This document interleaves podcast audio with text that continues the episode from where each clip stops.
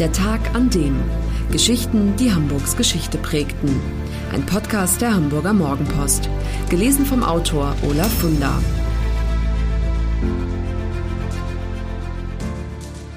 Der 12. Dezember 1968. Der Busenprozess. Ein Hamburger Justizskandal der besonderen Art. In Berlin, in Paris, in Hamburg, überall begehren die Studenten auf. Sie haben genug von der Spießigkeit und Verlogenheit der Gesellschaft.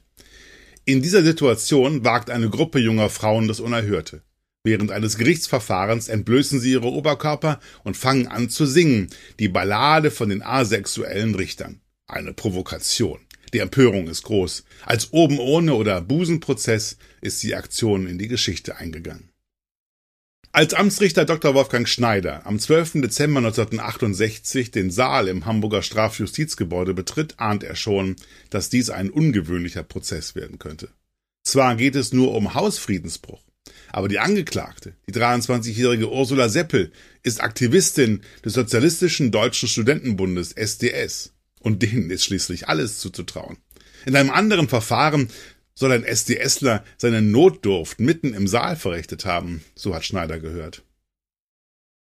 Auch die Spiegelredaktion glaubt, es könne sich lohnen, vor Ort zu sein und schickt Kai Greiser, einen 27-jährigen Fotografen, ins Gericht. Greiser lädt seine Leica Flex mit lichtempfindlichem Film, um auf alles vorbereitet zu sein. Im Saal fällt sein überraschter Blick auf die Angeklagte, die nichts weiter als eine hauchdünne schwarze Bluse auf der Haut trägt unbeeindruckt von den Nippeln, die sich darunter abzeichneten, und ohne meine Anwesenheit als Fotograf zu beanstanden, denn Fotografieren im Saal war eigentlich verboten, eröffnete der Richter die Verhandlung. Mir war es wohl gelungen, mich unsichtbar zu machen. Greiser erlebt mit, wie die Angeklagte einen Befangenheitsantrag stellt und dies mit obrigkeitsstaatlichem Denken begründet. An die Richterbank gewandt sagt sie, schauen Sie sich doch selbst einmal an, Ihren Habitus, Ihre Talare, wie Sie thronen auf einem Hochsitz. Natürlich wird der Antrag zurückgewiesen. Genau darauf hat Ursula Seppel nur gewartet. Sie entblößte ihren Busen, sprang über die Barriere zu ihren Freundinnen im Publikum, die auch BH-los blank zogen, und zusammen begannen sie zu singen. So Fotograf Greiser, der mit offener Blende und einer dreißigstel Sekunde jeden Augenblick des Schauspiels einfängt. Was dann passierte, verblüffte auch ihn. Das Jahr 1968 ist ein Jahr des Umbruchs. Dass Frauen studieren, widerstrebt den Spießern. Die sollen gefälligst Sekretärinnen werden und ihren Chef heiraten, so denken noch viele Ältere. Kein Wunder, dass 75 Prozent der Studierenden männlich sind. Und so wird die Rebellion vor allem als Rebellion von Männern wahrgenommen. Von Männern wie Rudi Dutschke und Daniel Cohn-Bendit, die angetreten sind, die dritte Welt zu befreien, die Arbeiter zu befreien, überhaupt jeden zu befreien. Nur an die Frauen. An die denkt niemand. Zunächst. In den Studenten-WGs kommt es ständig zu Konflikten, weil sich viele der ach so progressiven Herren der Schöpfung als genauso patriarchalisch wie ihre Väter entpuppen und es für selbstverständlich halten, dass die Frau den Kaffee kocht, die Wohnung putzt, die Kindererziehung übernimmt. Nicht selten werden Frauen, die sich engagieren, belächelt. Ich fing an, von den Notstandsgesetzen der Regierung zu reden, und die Männer witzelten machomäßig, dass mir das Minikleidchen sehr gut stehen würde, erinnert sich die damals 23-jährige Angelika Ebbinghaus. Sie gehört zu den Gründerinnen des SDS-Arbeitskreises Emanzipation, der jetzt seine eigene Revolte plant, eine Revolte in der Revolte sozusagen. Für den Kampf der Frauen um Gleichberechtigung hat im September 1968 eine SDS-Delegiertenkonferenz in Frankfurt Signalwirkung. Da kritisiert eine Rednerin die männerdominierten Strukturen im eigenen Verband und fordert, dass endlich auch die Frauenfrage diskutiert wird. Wenn nicht, dann sei der SDS nichts weiter als ein aufgeblasener, konterrevolutionärer Hefeteig.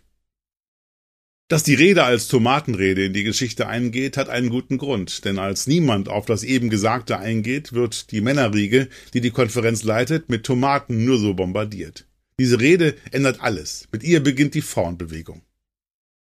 Auch in Hamburg begehren die SDS-Frauen auf. Ihr Motto, auch das Private ist politisch. Ihre erste Aktion richtet sich gegen die Misswahl an der Uni. Mit der Reduzierung der Frau auf ihre Äußerlichkeit werde ein antiquiertes Rollenbild transportiert. Verhindert die Wahl der Miss Universitas, so fordert der Arbeitskreis lautstark, aber vergeblich. Hamburgs SDS-Frauen wollen jetzt immer häufiger unter sich bleiben. Nicht alle Männer konnten das akzeptieren, und ich erinnere mich, wie mancher infantil und laut versuchte, sich an der Kellertür des SDS Gehör und Einlass zu verschaffen, so Angelika Ebbinghaus. In dieser Situation habe ich das erste Mal darüber nachgedacht, dass es vielleicht besser wäre, ohne Männer Politik zu machen.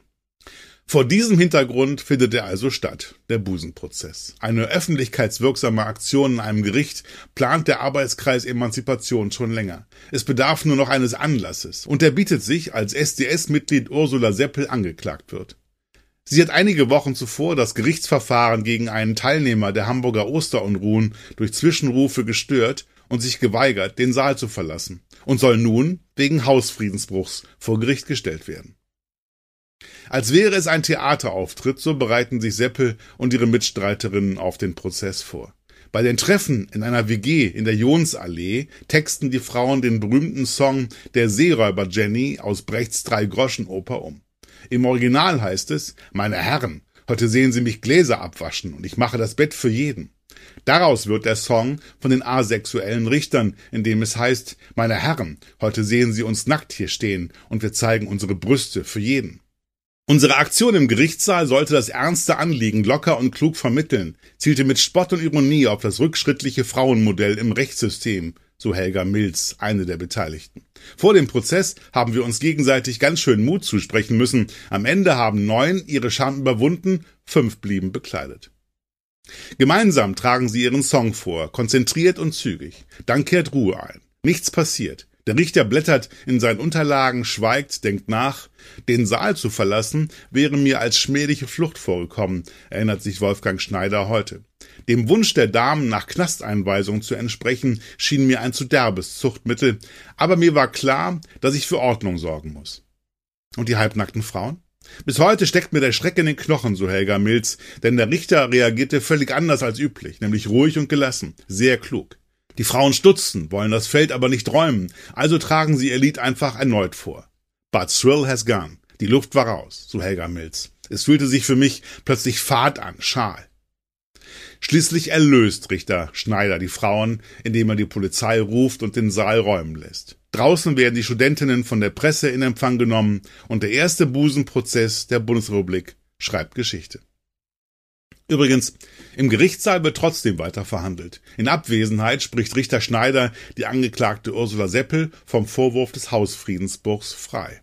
Mit einem blauen Auge kommen auch Seppels Mitstreiterinnen davon. Für die oben ohne Aktion werden sie zu einem Bußgeld verurteilt. Busengeld sozusagen. Der einzige, dem die Geschichte noch nachhaltig Ärger bereitet, ist tatsächlich der Richter selbst. Ein Hamburger Rechtsanwalt hat mich angezeigt, erzählt Wolfgang Schneider. Er warf mir Nötigung zu unzüchtigen Handlungen an Frauen vor, weil ich die halbnackten Studentinnen durch männliche Polizeibeamte aus dem Saal hatte entfernen lassen.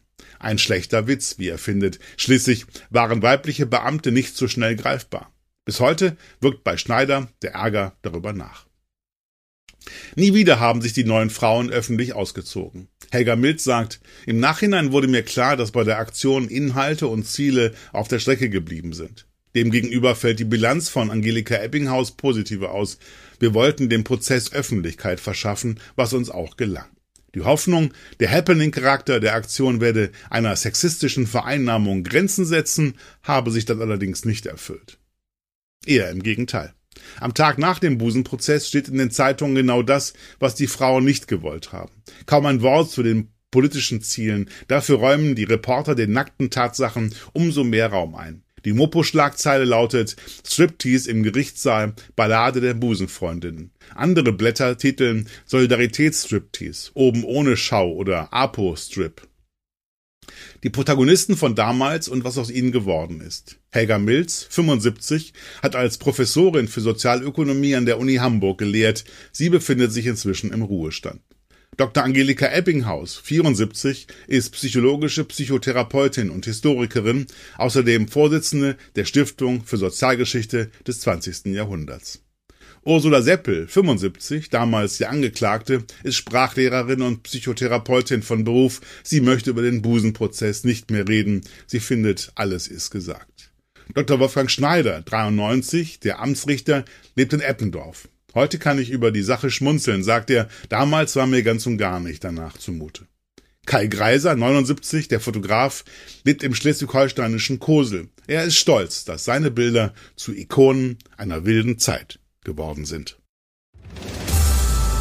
Das war der Tag an dem Geschichten, die Hamburgs Geschichte prägten. Eine neue Folge lesen Sie jeden Sonnabend in Ihrer Mopo und hören wöchentlich einen neuen Podcast. Noch mehr Historisches aus Hamburg, wie zum Beispiel das Buch zu dieser Serie oder die Magazine Unser Hamburg, finden Sie auch online in unserem Mopo-Shop unter www.mopo-shop.de.